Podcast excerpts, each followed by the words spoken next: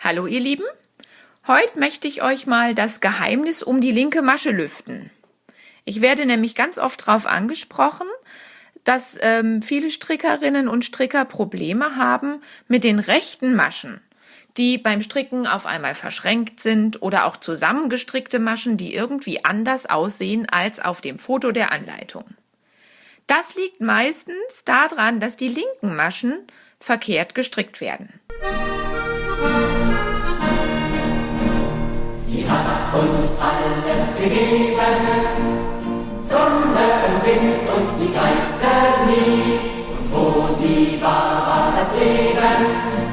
Und was wir sind, sind wir durch sie. Okay, lass uns einfach anfangen. das funktioniert offensichtlich nicht. Bist du resigniert? Willst du erstmal begrüßen oder soll ich begrüßen? Oder? Mach du begrüßen. Okay, hallo äh, zur inzwischen sechsten Folge des Podcastes Zart Bitter. Ähm, diesmal soll es um das Thema Sinn und Unsinn von Parteien gehen. Das hat auch was damit zu tun, dass in diesem Jahr ähm, mehrere wichtige Wahlen anstehen, also auf Landtagsebene und dann im Herbst auch die Bundestagswahlen. Aber zuvor möchte ich erst meinen Mitdiskutanten und Podcaster Konstantin eine Überraschungsfrage stellen. Und zwar, in einer besseren postkapitalistischen Zukunft, was kämen da für Nachrichten in der Tagesschau? In der Annahme, dass es noch sowas wie Tagesschau gibt, über was würde dann berichtet? Es gibt ja keine Katastrophen mehr. Also, viel, zumindest gehe ich eher davon aus. Hast du eine Idee, Vorschläge? Ja, da wird natürlich darüber berichtet, wie das VEB Rote Oktober den Soll übererfüllt hat und sowas. Ich weiß es nicht so genau. Also ich glaube nicht, dass die Katastrophen verschwindet werden. Ich denke schon, dass das Szenario aus dem wunderbaren Film Armageddon mit Bruce Willis und Ben Affleck sich nochmal durchaus tatsächlich real wiederholen könnte und dann wird natürlich ganz viel darüber berichtet und irgendwelche Viren, Epidemien und so. Aber ansonsten, ich glaube, es wird ganz viel darüber berichtet werden, dass äh, irgendwo ein neues tolles Schwimmbad aufgemacht hat äh, oder äh, eine Zugstrecke von Johannesburg nach Trondheim gebaut wird und so solche Sachen und dass äh, überall neue coole Projekte entstehen und man sich schon mal freuen kann, sie zu besichtigen und zu benutzen. Okay. Das war's eigentlich auch schon mit der Überraschungsfrage. Es kann euch ja das auch. war ja einfach. es geht ja nicht darum, irgendwas richtig zu haben, sondern äh, genau, es soll so ein bisschen zum Träumen verleiten. Sowas sollte es neben aller Kritik auch geben. Ja, aber wir können ja auch sagen, dass unsere Zuhörerinnen auch in die Kommentare gerne ähm, schreiben können, was sie denken, was in den Nachrichten berichtet wird. Und dann können wir das vielleicht in der nächsten Folge vorlesen. Bum, bum, bum. Okay, wenn es das gibt, auf jeden Fall sehr gerne. Ja, cool, dann machen wir das. Ähm, zurück zum Thema Sinn und Unsinn von Parteien. Ähm, ich weiß nicht, ich würde vielleicht ganz kurz ähm, erstmal, dass wir uns nochmal vorstellen und unsere, unser persönliches Verhältnis zu Parteien. Das würde es vielleicht, also fände ich von der Transparenz auch ganz gut. Waren wir schon in Parteien, äh, sind wir verzweifelt ausgestiegen oder sind wir weiterhin aktiv? Genau, und dann gibt's halt so ein paar Fragen, ähm, was halt, also es geht vor allen Dingen um linke Parteien, wo wir uns dann halt dem Thema äh, nähern würden. Möchtest du anfangen? Okay. Also, ich kann mich tatsächlich nicht so genau dran erinnern, wann ich überhaupt das erste Mal gewählt habe oder wen. Ich würde mal schätzen, dass ich wahrscheinlich die SPD gewählt habe, weil ich mich noch erinnere, dass ich ähm, in der Oberstufe und auch nach der Schule die SPD ziemlich cool fand. Ich glaube, sogar, das war sogar zu der Zeit, als äh, so Hartz IV eingeführt wurde und ähm, ich fand das so voll die gute Sache, die die SPD da macht. Und ähm, ich habe, glaube ich, eine Zeit lang wahrscheinlich schon die SPD gewählt und dann, als ich mit dem Studium angefangen habe, fing meine Linksradikalisierungsphase an und dann habe ich keine Parteien mehr gewählt und fand, dass, dass es so voll der reformistische Scheiß ist und hat mich auch überhaupt nicht mehr so richtig für Parteipolitik interessiert. Und jetzt vor kurzem bin ich so aus äh, so einem Unfall heraus tatsächlich auf äh, einer Wahlliste gelandet, nämlich äh, von der Partei Demokratie in Bewegung hier für äh, den Stadtrat. Ähm, ich erzähle jetzt nicht die ganze Geschichte, aber auf jeden Fall hatte ich es nicht vor und stand dann dann doch drauf und habe mich aber auch nicht wirklich an dem Wahlkampf, äh, der da geführt wurde, beteiligt. Ich stand halt auf diesem Flyer drauf und man konnte mich wählen.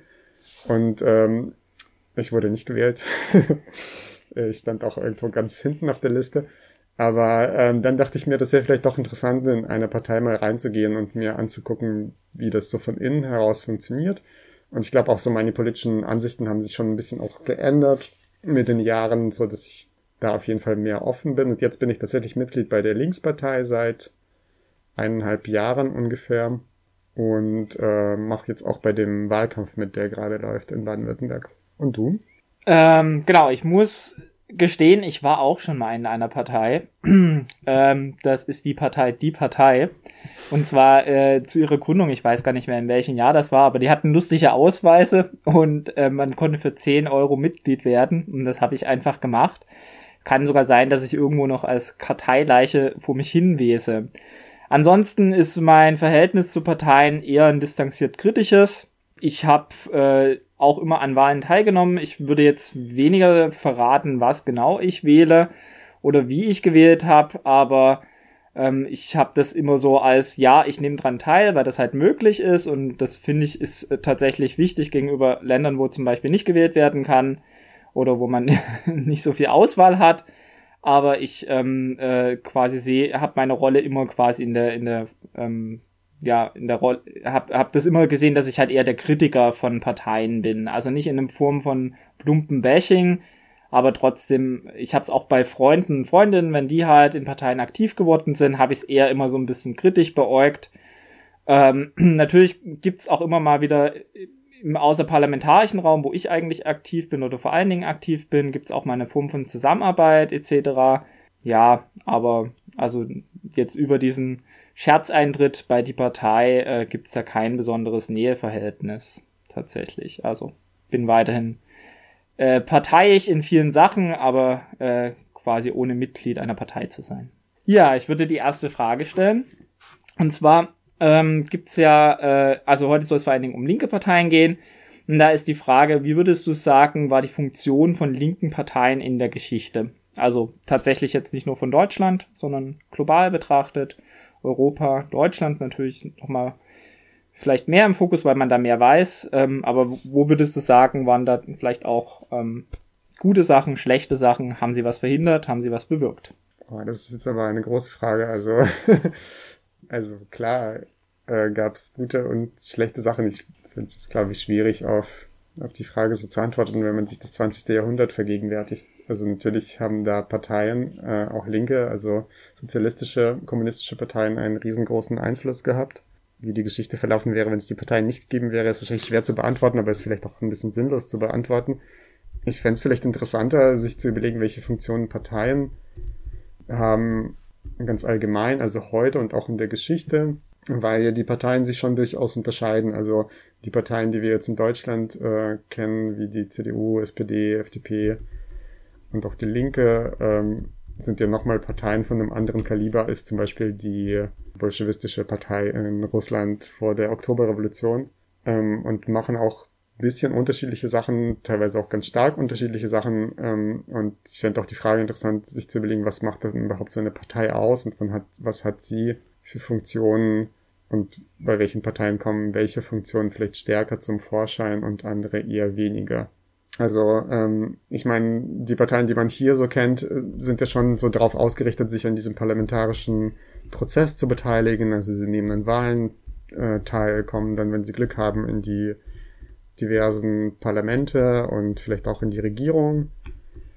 Und ähm, es gibt aber durchaus auch Parteien, die das vielleicht nicht unbedingt anstreben oder die das vielleicht auch nur aus äh, irgendwelchen taktischen Gründen anstreben und aber eigentlich ähm, schon auch in die Macht wollen, aber jetzt nicht unbedingt in, in dem parlamentarischen Prozess, also sich als so ein ewig Beteiligter an so einem parlamentarischen Prozess ähm, sehen. Also da die Bolschewiken habe ich ja schon erwähnt und das wäre zum Beispiel ein Beispiel für eine Partei, die dann eher gesagt hat, ja, wir können uns schon mal an Wahlen beteiligen, aber das ist eigentlich nicht unser wichtigstes Ziel, sondern eher die Gesellschaft zu verändern und dafür wollen wir an die Macht. Und äh, neben den Wahlen organisieren wir dann Leute auf der Straße irgendwelche Arbeiter und Arbeiterinnen und Bauern und Bäuerinnen dafür, dass die halt ähm, sich hinter uns stellen. Ich glaube, also das wäre vielleicht für mich so ein wichtiger Punkt, der Parteien ausmacht. Sie wollen schon alle irgendwie an die Macht oder Macht, politische Machtprozesse organisieren. Ob das jetzt äh, quasi über den parlamentarischen Weg geht oder über irgendwelche ähm, Aufstandsfantasien äh, oder Strategien oder wie auch immer sonst, das gehört, glaube ich, schon immer zu einer Partei ähm, dazu. Und wenn das äh, jetzt eine Organisation sagt, ich, wir wollen die Gesellschaft verändern, aber jetzt nicht über so einen Prozess, wir wollen da an die Macht und irgendwelche Sachen politisch entscheiden tatsächlich, dann wird es wahrscheinlich keine Partei mehr sein, hm. sondern irgendwie eine Initiative oder ein Verlag oder man kann ja auch verschiedene Einflüsse auf die Gesellschaft nehmen, aber dieser Weg über wir wollen dort sein, wo politische Entscheidungen getroffen werden, wo quasi Macht ausgeübt wird und das beeinflussen oder bestimmen, das gehört, glaube ich, auf jeden Fall zu einer Partei dazu. Und man kann jetzt von hier aus wahrscheinlich sich schon auch überlegen, was sind die negativen Seiten davon und was vielleicht die positiven Seiten davon oder die Auswirkungen von solchen Projekten. Und vielleicht nochmal als Ergänzung, vielleicht gibt es noch eine zweite Funktion, das ist vielleicht auch das, was man so als politische Meinungsbildung nennt. Ähm, es ist ja auch tatsächlich eine der staatlich anerkannten Aufgaben der Parteien in Deutschland. Also irgendwie politische Ideen entwickeln, äh, sie verbreiten, den Leuten irgendwie erklären, was gerade im Land los ist und was man dagegen oder dafür tun kann und sowas. Das ist, glaube ich, auch noch so ein wichtiger Punkt. Und ähm, ich würde schon sagen, dass die verschiedenen linken Parteien in Geschichte und Gegenwart die unterschiedlichen, also auf diesem Spektrum so an unterschiedlichen Positionen angeordnet sind. Also die Linke ist ja zum Beispiel schon auf jeden Fall äh, aufs, auf die parlamentarische Tätigkeit orientiert, aber die versucht auch schon nebenher irgendwie, keine Ahnung, irgendwelche Mieterinnen zu organisieren und Kampagnen zu unterstützen für Enteignung von deutsches Wohnen ähm, oder Anti-Hartz-IV-Proteste oder so. Alles mögliche andere, was jetzt nicht direkte parlamentarische Tätigkeit ist. Mhm. Wenn man es jetzt, keine Ahnung, mit der CDU vergleichen würde, da kenne ich nichts Vergleichbares. Also, beziehungsweise da gibt es wahrscheinlich schon so Basisarbeit, aber das läuft eher so über Stammtische, wo sich dann der CDU-Bürgermeister mit dem Schulrektor trifft und dann irgendwelche Sachen ausbaldowert aber jetzt nicht über so soziale Bewegungen. Bin ich mir gar nicht so sicher, ob nicht irgendwie so gegen die Abschaffung des Gymnasiums oder so da auch CDU-nahe ähm, Initiativen, die vielleicht auch breiter dann im Bildungsbürgertum verankert sind, äh, existieren. Kenne ich mich aber ehrlich gesagt auch nicht so gut aus. Ja, also ich finde, oder ja, sag genau. Also ich finde halt tatsächlich das so ähm, zwiespältig die Rolle von, von linken Parteien in der Geschichte. Auf der einen Seite haben sie häufig sicherlich auch was erreicht, also in den ihnen vorgegebenen Rahmen von äh, Parlamentarismus war es halt die Möglichkeit, dann halt besonders ähm, von den Arbeiterinnenparteien halt äh, für ihr Klientel, was ja auch sehr groß war, das waren 40, 50 Prozent der Bevölkerung in Deutschland, ähm, halt was zu erreichen. In Deutschland von der Geschichte her war es aber auch so, dass es halt äh, zwei zerstrittene Parteien vor allen Dingen die Arbeiterinnen repräsentiert haben, nämlich die SPD und die KPD ab 1919 und dass die sich halt spinnefeind waren und dass das halt diese Aufsplitterung von Leuten, die eigentlich dieselbe, dasselbe Milieu vertreten, halt natürlich nicht besonders hilfreich ist. Man weiß auch, wie es geendet ist. Das hatte du damals durchaus Gründe, aber ist halt auch ähm, was, wo ich sagen muss, hm, das hat halt, ja, also sicherlich auch ähm, den Aufstieg des äh, Faschismus an die Macht ähm, nicht gerade verhindert, wenn sich da SPD und KPD in ihren Kleinkriegen ähm, äh, getroffen haben. Und da hatten beide Seiten ihre Schuldanteile. Also, und ich kann auch tatsächlich aus der damaligen Sicht ein bisschen verstehen, warum die einen mit den anderen nicht konnten. Also die wussten ja nicht, wie es quasi endet. Das lässt sich jetzt aus dieser quasi Rückperspektive natürlich sehr einfach sagen, aber ähm, von der SPD quasi gab es halt die Oder halt so jemand wie Rosa Luxemburg und ähm, Liebknecht ähm, zu ermorden, halt durch Freikurs auf SPD ähm, geheißt sozusagen und die KPD war ab, ich glaube 28, 29 dann spätestens ähm, stalinisiert und hat wenig äh, parteiinterne Meinungsplu also parteiinternen Meinungspluralismus zugelassen und hat halt eher auf Oder aus Moskau gehört. Das ist ähm, war halt beides, also dass die sich halt nicht miteinander konnten. Noch dazu gab es ja diese Sozialfaschismus-These von der KPD, wo halt die SPD als eine Form von Faschismus teilweise definiert worden ist. Ähm, ich glaube aber, dass Parteien immer wieder auch in anderen Ländern ähm, gute Rollen gespielt haben, also indem sie halt ähm, äh, Widerstand äh, gebündelt haben, dass es halt ein Organisationsschema war, ähm, dass äh, dadurch halt auch halt ähm, quasi halt äh, Umbrüche zum Besseren stattgefunden haben. Aber auf der anderen Seite muss man auch sagen, dass halt viele Diktaturen in der Vergangenheit auch eine Form von Parteiendiktaturen waren. Also ob das jetzt die SED in der DDR war oder eine andere äh, Diktatur und dass da auch linke Parteien eine unrühmliche Rolle gespielt haben. Also die ähm, KWDSU in der Sowjetunion oder die KP in China sind ja sozusagen auch ein Stück weit das tragende Gerüst ähm, dieser autoritären Länder. Ähm, und da muss man auch fragen, hat da nicht auch dieses quasi Organisa dieser Organisationsaufbau von Partei, wo ich als libertärer Mensch sagen würde, da steckt auch schon viel Hierarchie mit drin, hat der auch nicht dem ein Stück weit mit Vorschub geleistet, neben dem, dass die halt da auch immer die entsprechende autoritäre Ideologie mit sich rumgetragen haben. Ähm, generell würde ich sagen, es sind halt eine Form von Machtzentren. Ähm, und sie sind, also die meisten Staaten sind ja auch als eine Form von Parteienstaat, also durch den Parlamentarismus halt verfasst. Das heißt, es ist sehr viel schwieriger, was außerhalb davon, also in der außerparlamentarischen Opposition oder so, ähm, zu reißen, sondern sind tatsächlich halt die Machtträger, neben natürlich halt sowas wie halt der nicht demokratisch ähm, legitimierten Ökonomie. Also da gibt es natürlich auch viel Macht, ähm, die gar nicht demokratisch ähm, kontrolliert wird. Aber neben dem Exekutive, Legislative, das wird halt durch, ähm, durch die Parteien bestimmt. Und ich finde es immer so ein bisschen schade, dass immer so, wenn Leute sagen, ja, man muss politisch aktiv sein, was machen, dass das dann immer sehr schnell verengt wird auf, ja, wählt, wertet halt bei einer Partei aktiv oder wählt wenigstens eine und das finde ich ist so ein sehr verkürztes Verständnis von Beteiligung und Demokratie. Genau, dann sind wir eigentlich auch schon bei der Funktion von linken Parteien in der Gegenwart, vielleicht doch mal auch auf quasi Deutschland ähm, beschränkt. Wo würdest du sagen, liegen die Funktionen, vielleicht auch die die Möglichkeiten von linken Parteien in der Gegenwart in Deutschland, beziehungsweise was sind überhaupt linke Parteien? Also sind da noch die Grünen und die SPD, die du ja, hast du ja selber eingeräumt, ähm, in deiner Jugendzeit gewählt hast oder in deiner jungen Erwachsenenzeit, gehören die überhaupt noch mit dazu?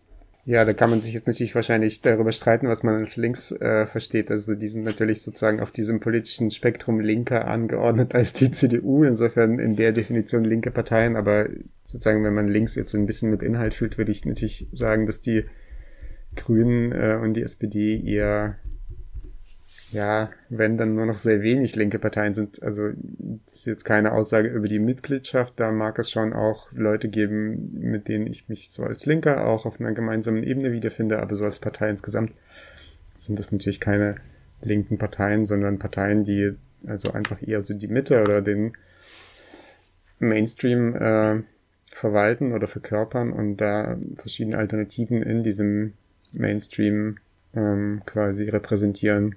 Also die Grünen halt den grünen Kapitalismus und äh, die SPD den man fragt sich ja immer, was die SPD so eigentlich repräsentiert, aber irgendwas halt. irgendwas, was nicht die CDU ist, das ist schon mal klar. Ähm, alle weiteren Fragen sind noch offen.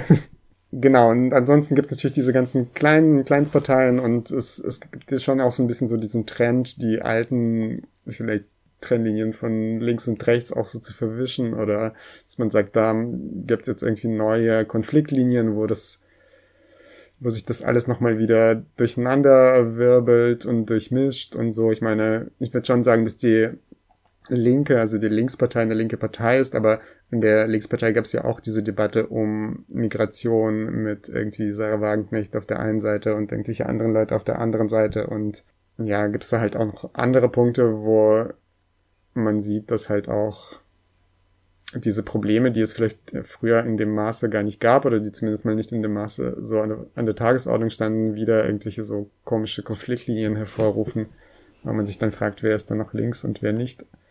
Genau, aber für mich sind alle sozialistischen Parteien linke Parteien und die Linke ist ja eine sozialistische Partei. Also ich glaube, die haben so demokratischer Sozialismus in der in deren Parteistatuten stehen. Insofern äh, bei den kleinen und Kleinstparteien keine Ahnung, weiß ich nicht, interessiert mich ehrlich gesagt auch nicht so.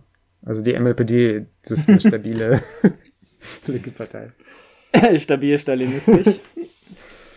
Aber was ist ihre Funktion? Was ist die Funktion von der Linkspartei gerade oder vielleicht auch die, die Möglichkeit, die Potenz von der Linkspartei? Ja, das ist eine schwierige Frage. Also da müsste man jetzt tatsächlich eine ganz gute Analyse von der Linkspartei wahrscheinlich anfertigen, um das zu beantworten.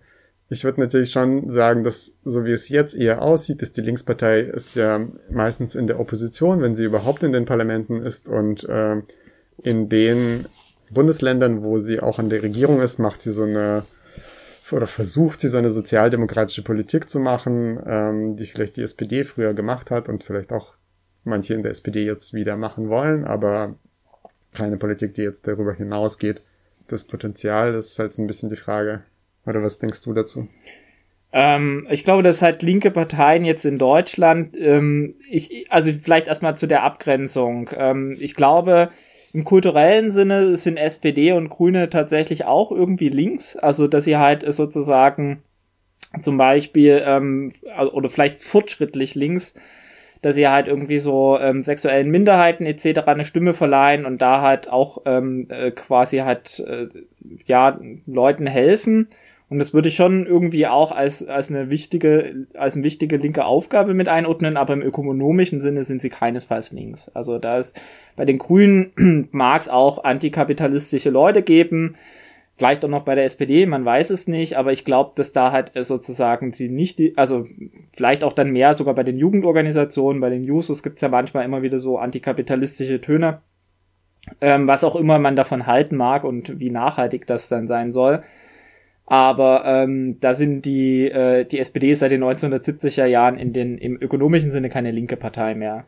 Die Grünen waren es, glaube ich, nie, weil das nie ihr Ding war. Ähm, sie sind halt, wie gesagt, im kulturellen Sinne, im ökonomischen Sinne würde ich halt sagen, von so verbunden mit dem antikapitalistischen Programm ist es sicherlich die Linkspartei. Es gibt darüber hinaus, du hast es ja schon erwähnt, ähm, sicherlich noch so, keine Ahnung, 10, 20 unterschiedliche Parteien, die zum Teil auch sehr autoritär ähm, von ihrer ähm, Tendenz sind, also die halt irgendwie so autoritäre Staaten nachtrauern oder anstreben ähm, und die aber de facto jetzt auch keine wichtige Rolle spielen. Also es gibt vielleicht auch manchmal noch so einzelne DKP-Hochburgen, wo die im Stadtrat sitzen, aber die haben halt auf Bundesebene und Bundeslandebene überhaupt keine wichtige Funktion in Deutschland, in der Bundesrepublik. Von daher bleibt halt die Linkspartei übrig und da habe ich immer so das Gefühl, naja, die hat auch so zum Teil ein bisschen eine Doppelrolle, also sie soll halt ähm, auch so ein bisschen als linkes Sammelprojekt auf parlamentarischer Ebene funktionieren. Sie repräsentiert, wenn es gut für sie läuft, so ungefähr zehn Prozent der Wählerinnen und Wähler, mit allerdings einer sehr ungleichen Gewichtung ähm, regional. Also es gibt dann halt so Hochburgen in äh, ehemaligen, in der ehemaligen DDR, also in, in Ostdeutschland, wo sie halt wie in Thüringen es schafft, Ministerpräsidenten ähm, zu stellen, während die halt in Baden-Württemberg noch nie in den Landtag gekommen ist. Also sehr unterschiedlich.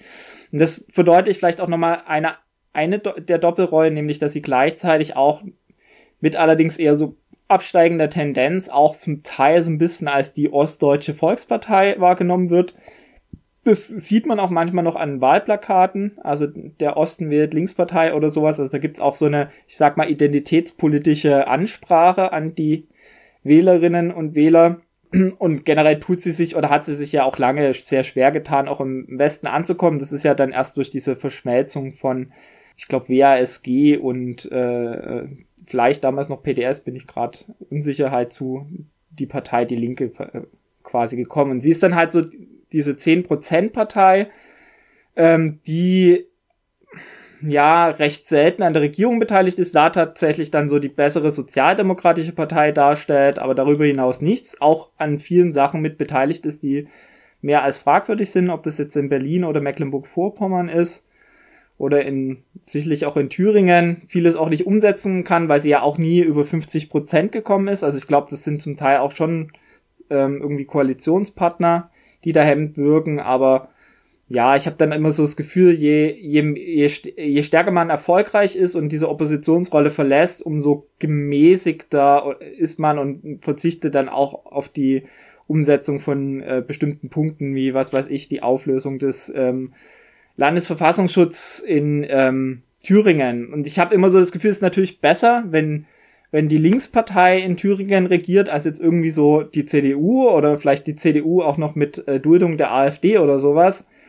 Aber sie wird vielen von dem, was sie quasi ankündigt oder von den Hoffnungen, die die Wählenden in sie setzen, halt nicht wirklich gerecht. Und da sehe ich halt die Funktion von linken Parteien oder von der Linkspartei halt doch auch recht skeptisch. Also ähm, äh, sie, sie schafft halt vieles von dem, von den Hoffnungen, die mit ihr verbunden sind. Damit meine ich jetzt nicht, dass so der ideale postkapitalistische Staat in Thüringen erreicht wird, aber auch so so kleinere Sachen wie zum Beispiel die Auflösung des Inlandgeheimdienstes oder so nicht umzusetzen. Und da frage ich mich dann ja, okay, ähm, warum soll ich dann halt so viele Hoffnungen da reinsetzen? Warum setzt du Hoffnung da rein? Das war deine größte Hoffnung, dass endlich der Verfassungsschutz in Thüringen aufgelistet Nein, das war bloß ein Beispiel, was mir jetzt in den Sinn gekommen ist. Ja, ich meine, das ist ja so ein, äh, glaube ich, ein wiederkehrendes Phänomen, dass jede Partei, die in der Opposition sitzt, erstmal so viele Versprechungen macht und ein bisschen großmäulig ist und wenn sie dann in die Regierung kommt, dann ähm, in der Regel ähm, diese Versprechungen oder diese Erwartungen und die auch ja der Grund dafür sind, warum die überhaupt in die Regierung kommt, dann wieder enttäuscht.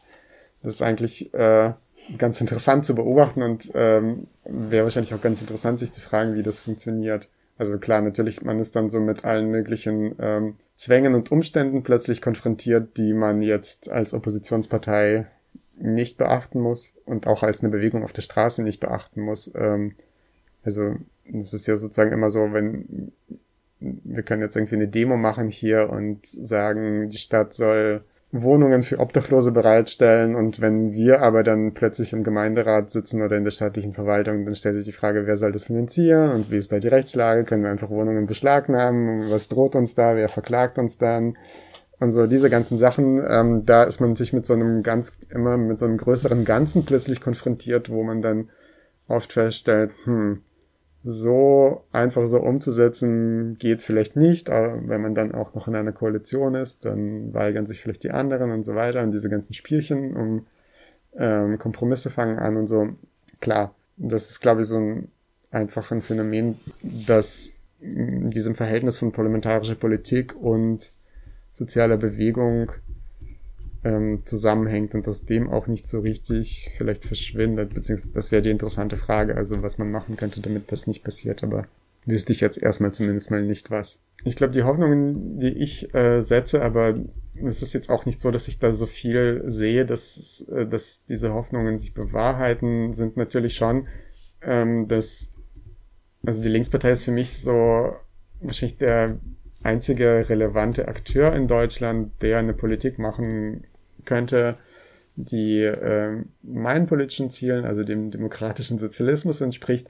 Und ähm, ich glaube, es geht auch nicht tatsächlich ohne Parteien. Also natürlich, es gibt viele andere Arten und Weisen, Politik zu machen, aber genauso wie die Partei im Parlament quasi an die Sachzwänge in Anführungsstrichen stößt, stößt auch jede andere linke Politik an die Sachzwänge, nur dass die vielleicht noch weniger Chancen hat, mit denen umzugehen. Also jede lokale Initiative, die irgendwas verändern will, ähm, stößt ja auch irgendwann mal in die Frage, woher die Ressourcen nehmen äh, und so weiter und ähm, wie geht man mit politischen Gegnern um. Insofern ist es bei der Partei eigentlich gar nicht anders, nur ähm, weil die Partei halt auf einer größeren Ebene in der Regel agiert und ich sag jetzt mal ganz zugespitzt mit einem Federstrich äh, mehr verändern kann, und auch Sachen verändern kann, die tatsächlich äh, zwischen Leben und Tod für Menschen entscheidend sein können, kommt man glaube ich, finde ich in der linken Politik nicht äh, drum herum auch Parteiarbeit zu machen. Also jetzt nicht individuell, aber für die Bewegung weißt mhm. ähm, Partei, eine Partei zu haben und auch eine Parteiarbeit zu machen. Das heißt nicht, dass das ähm, quasi keine, also das hat durchaus einige negative Seiten. Wir können ja auch vielleicht nochmal drauf zu sprechen kommen, diese ganze Parteiarbeit. Aber ich sehe nicht, wie man ohne auskommt. Also Zumindest mal nicht, wenn man vorhat, die Gesellschaft äh, auf einer Scale zu verändern, die jetzt über seine eigene WG hinausgeht. Okay, also ich hatte immer so, also du hast jetzt eher diese äußeren Zwänge beschrieben. Das sind ja immer so, so Sachzwänge, wo man häufig auch so, äh, zumindest so ein Stück weit mitgeht und sagt, ja, okay, stimmt, die können das da mal nicht machen und das da nicht machen.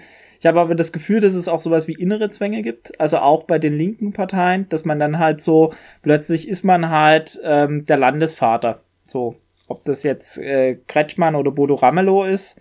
Und ähm, dann quasi fühlt man sich auch für die, die einen nicht gewählt haben, mit verantwortlich, ähm, will die repräsentieren, rückt dann auch dadurch noch mal ein Stück weit mehr in die Mitte, ist halt sozusagen für das ganze Bundesland äh, zuständig.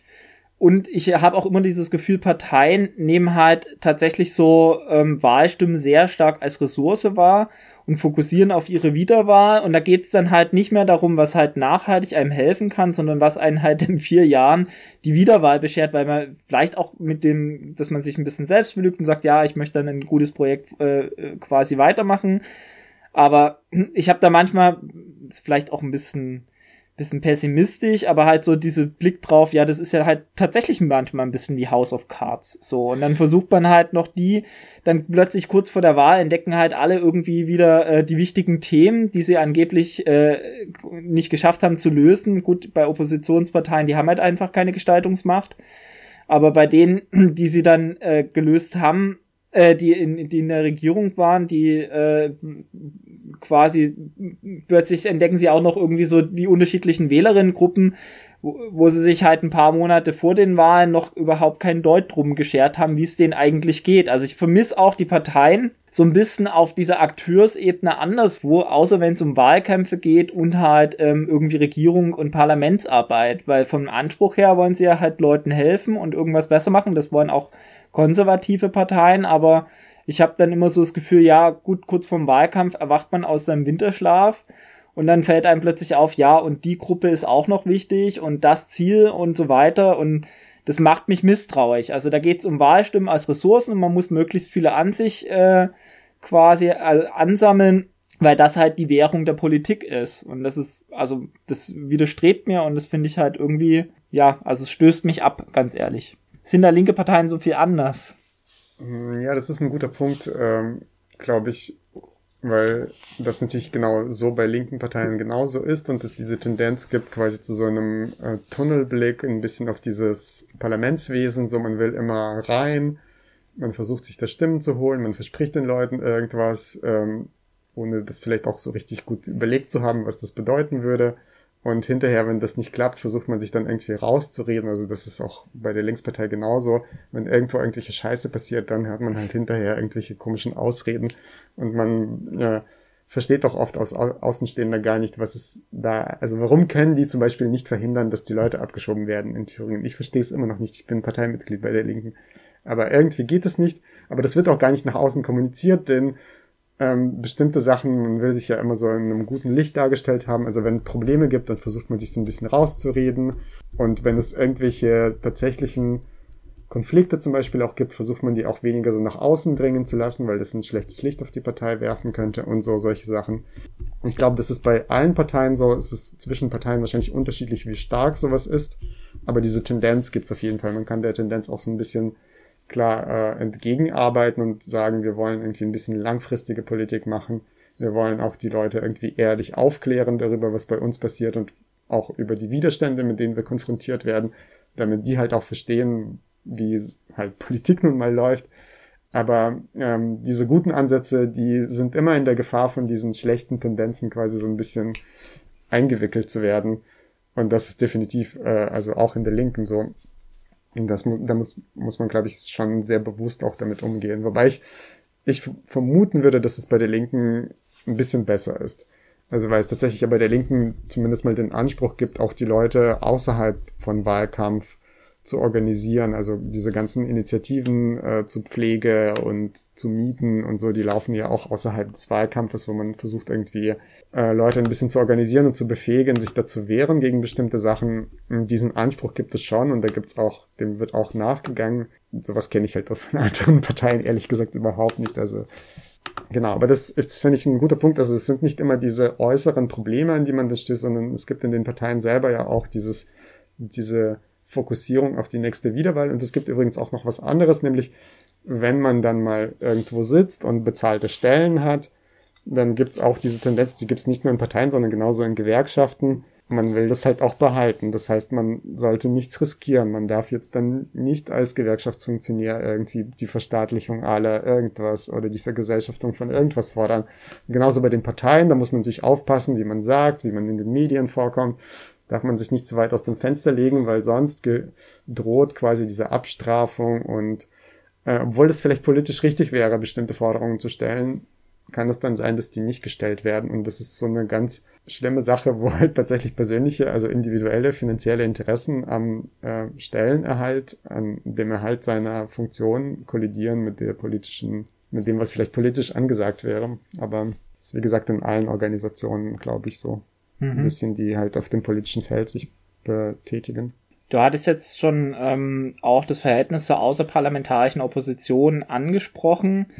Ähm, ich finde das ja auch ganz spannend, da, deswegen hatte ich am Anfang so ein bisschen auf die Geschichte abgehoben. Vielleicht in die nicht ganz so weit zurückreichende Geschichte in, in dem Fall zu schauen. Ähm, und halt auch nochmal zu schauen, ja, wie, wie war denn das, wenn Parteien so ein bisschen den äh, Parteiarm ähm, der Bewegung, äh, also von, von halt irgendwie sozialen Bewegungen dargestellt haben. Also jetzt halt äh, die Grünen haben ja sehr viel in ihrer Entstehungszeit mit der Anti-AKW-Bewegung zu tun gehabt. Das war eine Massenbewegung in Westdeutschland, wo zeitweise mehrere hunderttausend Menschen auf die Straße gegangen sind. Und die Grünen haben das dann halt sozusagen parlamentarisch abgebildet, auch diesen Protest. Und ich habe aber manchmal auch so dieses Gefühl, ähm, oder, oder der Rückblick zeigt das eigentlich relativ klar, dass halt sozusagen die Parteien halt diese Bewegungen auch ein Stück weit auffressen. Also die ziehen da halt die besten Leute raus. Ähm, man sieht es ja auch heute noch bei den Grünen, dass die irgendwie so sich die ähm, fähigsten Leute von Attac oder sowas äh, quasi reinholen. Die machen dann Karriere. Ich glaube, Luise Neubauer hat auch schon bei den Grünen angedockt. Du kannst mich aber bitte auch korrigieren. Vielleicht stimmt das auch nicht. Und ähm, damit quasi tut man die auch so ein bisschen einhegen ähm, und bietet denen so ein bisschen an, ja, wir erfüllen jetzt vielleicht nicht eure Maximalforderungen, aber so ein bisschen was versuchen wir halt für euch umzusetzen, kommt zu uns. Ähm, und die, die außerparlamentarische Opposition verbindet sich dann vielleicht mit denen, also im schlimm oder im, im nach meiner Bewertung eher schlechtesten Fall ähm, und wird da halt so ein Stück weit auch auf, ausge, äh, aufgefressen. Und ich hatte auch immer das Gefühl, auch von Bekannten von mir und Freunden, Freundinnen, die zur Linkspartei gekommen sind, da hatte ich, oder manchmal sind die auch zu den Gewerkschaften gegangen, auch mit viel Enthusiasmus und ähm, viel ähm, äh, guten Willen und so weiter, weil sie da quasi was verändern wollten. Die kamen, ging da immer mit sehr kritischen Geist rein und nach und nach erlahmte aber dieser kritische Geist und es gab halt mehr so Loyalität gegenüber der, äh, gegen der Organisation. Man hat sich mehr zu so einer Art Sachpolitiker ähm, entwickelt und oder Politikerin oder oder Mitarbeiter, Mitarbeiterin und ähm, genau, ich habe immer dieses Gefühl, dass da halt auch so so Leute ja so ein bisschen ähm, beschnitten werden oder oder oder halt, dass, dass ihnen da so ein bisschen der, der rebellische Funke, dass der da ausgetreten wird, blöd gesagt, in den die da reingehen und dann in so einem sehr festgelegten Rahmen arbeiten, ob die jetzt richtig Politik machen oder halt Mitarbeiter, Mitarbeiterinnen sind, sie schaffen sich dann halt selber eine Stelle, die will man auch nicht verlieren, also so in die Richtung, wie du es auch gerade angedeutet hast.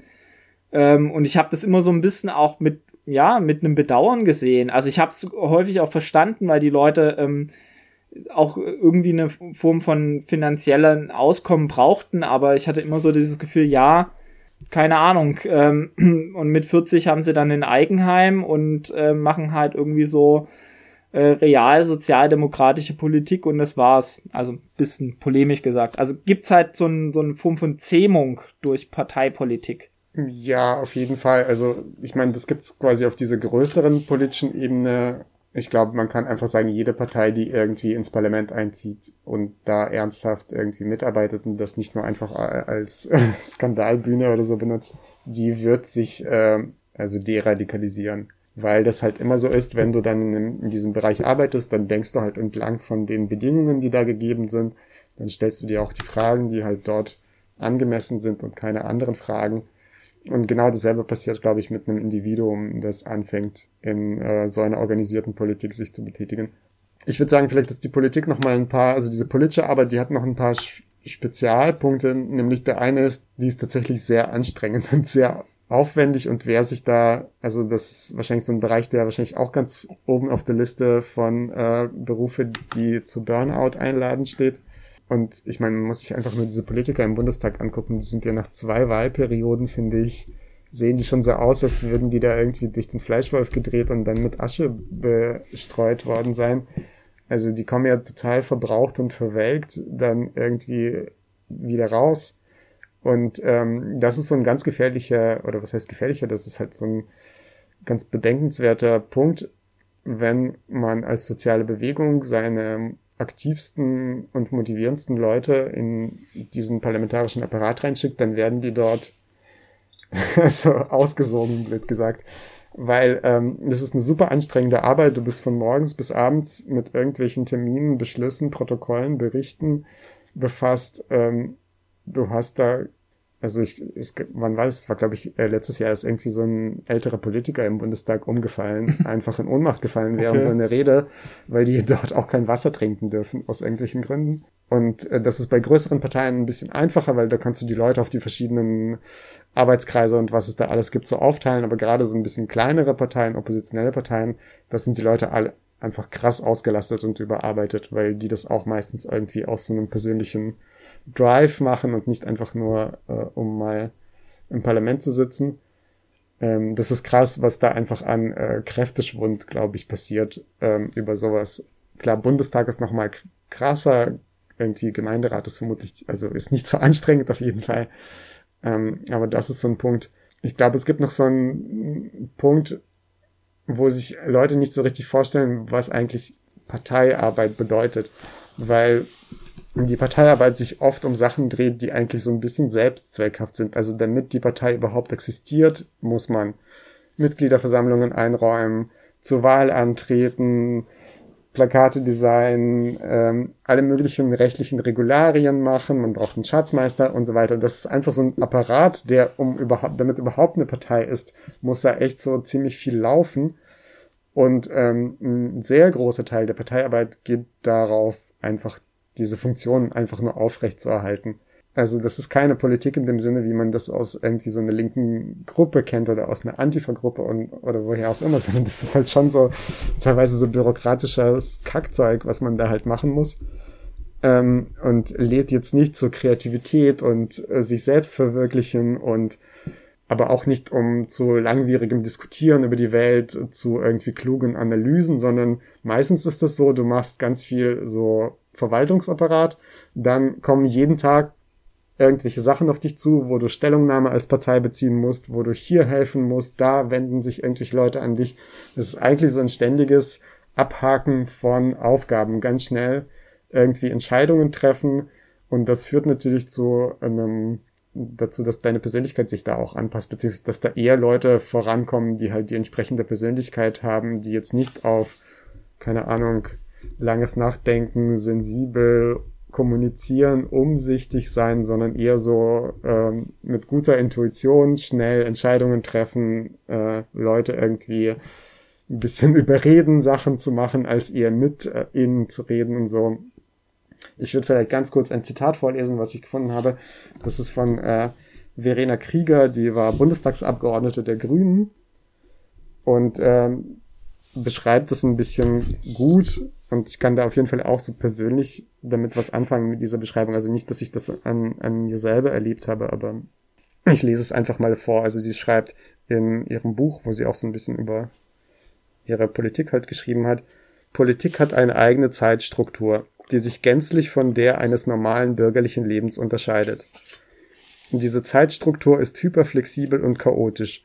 Sie kennt keine Fixpunkte mehr außer den selbstgesetzten der Politik. Sitzungen, Parteitage, Veranstaltungen, Demonstrationen.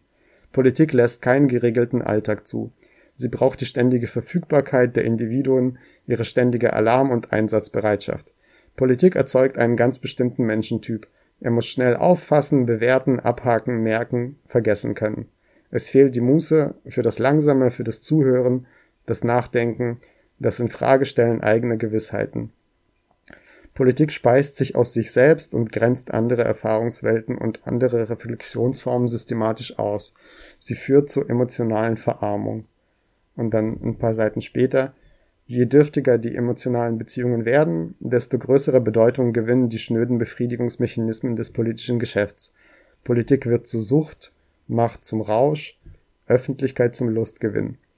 Immer sinnentleerter wird das eigene Tun und trotzdem kann man immer weniger davon lassen. Ja, also das ist jetzt eine ziemlich krasse Beschreibung. Ich würde mhm. nicht sagen, dass es auf alle Leute, die in der Politik aktiv sind, zutrifft, aber es gibt auf jeden Fall diese Tendenz und diese Tendenz gibt es auch außerhalb von Parteien. Also in, in jeder, glaube ich, politischen Arbeit ähm, gibt es einfach dieses Moment und das ist aber bei, bei den Parteien nochmal extra ausgeprägt, weil die Parteien von sich aus halt bürokratische Apparate sind einfach. Okay, ähm, ich weiß nicht, ich würde mich vielleicht so langsam dem Ende nähern. Ähm, als Vorschlag, wenn äh, wir jeweils noch ein Plädoyer für oder gegen Parteien halten, also du wärst eher für die Fürrolle vorgesehen, ich eher in der Gegenrolle. Ähm, oder findest du es, oder willst du noch was äh, bereden? Nee, wir können gerne das so machen, genau. Dann würde ich vorschlagen, dass du einfach anfängst und ich mhm. Am Ende noch was Positives sage, denn es muss ja auch positiv enden. Okay, also, ähm, ich finde Parteien weiterhin schwierig und kritisch. Ähm, ich glaube, dass ähm, wir hatten jetzt schon über viele Kritikpunkte gesprochen dass äh, sie für viele, für viele politische Bestrebungen nicht hilfreich sind. Wenn, sollten sie einen begleitenden ähm, Rahmen haben, zu dem man auch eine gesunde Distanz hält. Ähm, ich glaube, dass halt Politik und politischer Aktivismus, politisches Engagement sehr, sehr häufig und viel zu oft auf irgendwelche dann macht doch bei einer Partei mit äh, Logiken verschränkt werden. Und ich glaube, dass man auch gut, ähm, zumindestens in einem lokalen Rahmen, auch gut so Politik machen kann. Das heißt nicht, dass man ähm, Parteien äh, ständig meidet, meidet. Man kann auch mal mit ihnen zusammenarbeiten, aber man muss auch immer sehen, dass sie was von einem wollen und man will was davor, äh, will was von ihnen. Also halt sozusagen so eine konstruktive Zusammenarbeit mit einer gesunden Distanz finde ich jetzt nicht schlimm. Ich glaube, dass halt in Parteien jetzt in unserem Fall in linke Parteien einzutreten und ähm, dort aktiv zu werden, dass sich das tatsächlich nicht lohnt, ähm, weil man dafür viel aufgeben muss, ähm, weil man sich auf Logiken und äh, in relativ engen Rahmen einlassen muss, den ich persönlich nicht gut finde, den ich ablehne. Ähm, das heißt aber nicht, dass man so ein irgendwie so ein reaktionäres Bashing, alle PolitikerInnen, alle Parteien sind gleich und die wollen bloß ihr Geld verdienen und alle sind Lügner. Also das ist auch Quatsch. Ähm, aber es gibt trotzdem auch eine differenzierte Kritik von Partei, Parteien und halt dem Parteienstaat, die über dieses quasi irgendwie so, keine Ahnung, Charaktereigenschaften hinausgeht und die Struktur und die Logiken, die da entstehen, kritisieren. Und ähm, die führen mich dazu, dass das halt tatsächlich nicht wirkt, auch wenn man teilweise anders antritt. Also die Grünen in den 80er Jahren, die wollten alles anders machen. Die hatten Rotationsprinzip, um Hierarchien äh, sich nicht verfestigen zu lassen. Die hatten äh, mehr Basisdemokratie meines Wissens als die heutigen Parteien, als alle heutigen Parteien. Und sie sind trotzdem dann halt die Partei geworden, ähm, die halt äh, als kleiner Koalitionspartner der SPD sich meinetwegen am Jugoslawienkrieg beteiligt haben und so weiter. Ähm, deswegen sehe ich da auch wenig Chancen. Also ähm, es ist, das heißt nicht, wie gesagt, dass ich Parteien oder ihre äh, Stiftungen meide. Ich ähm, arbeite auch mit denen zusammen.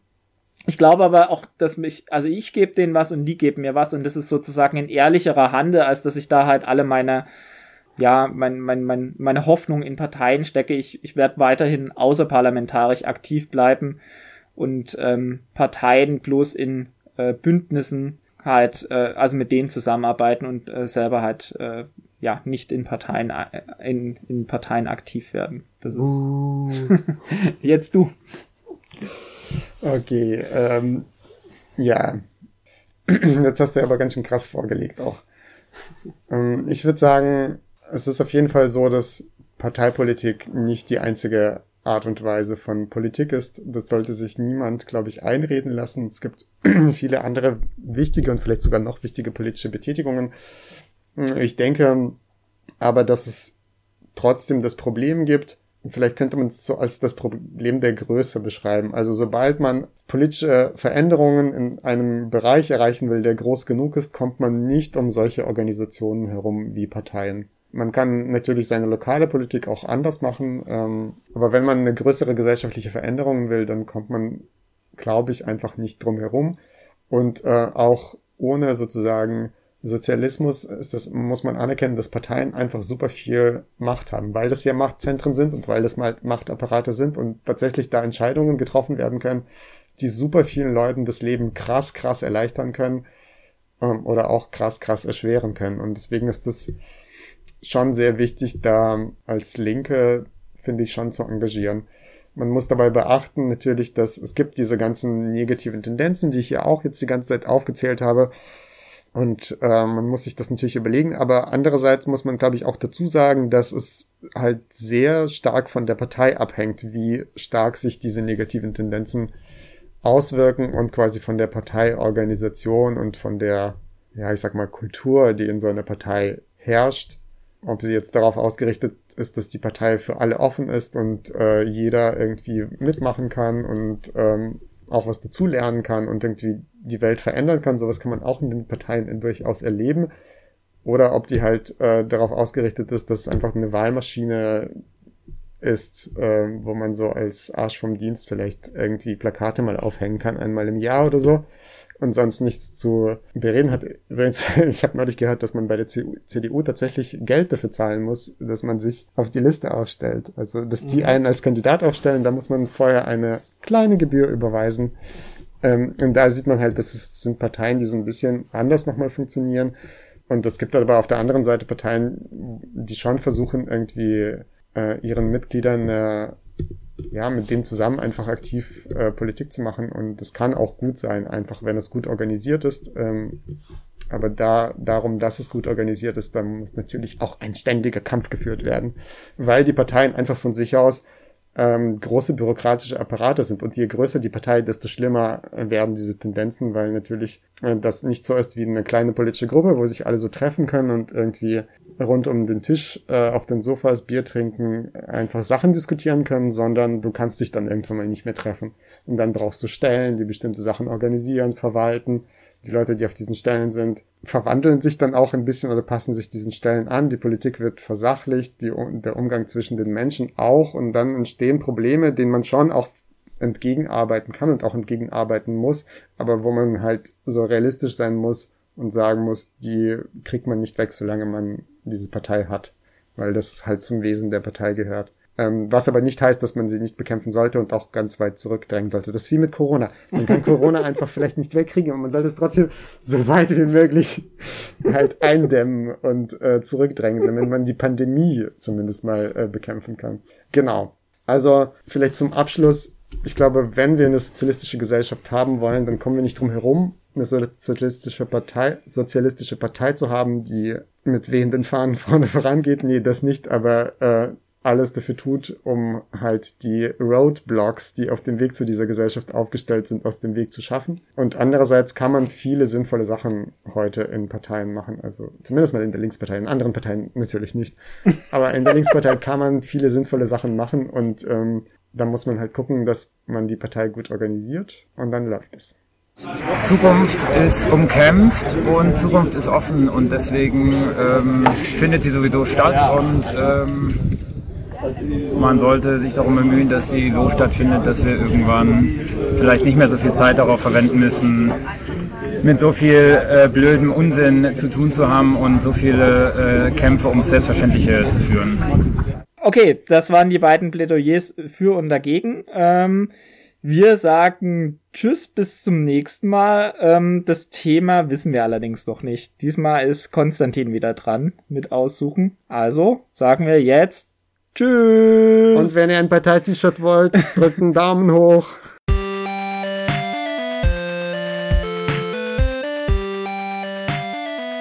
Vielleicht sollte man da tatsächlich auch ein bisschen mehr Kritik wieder reingießen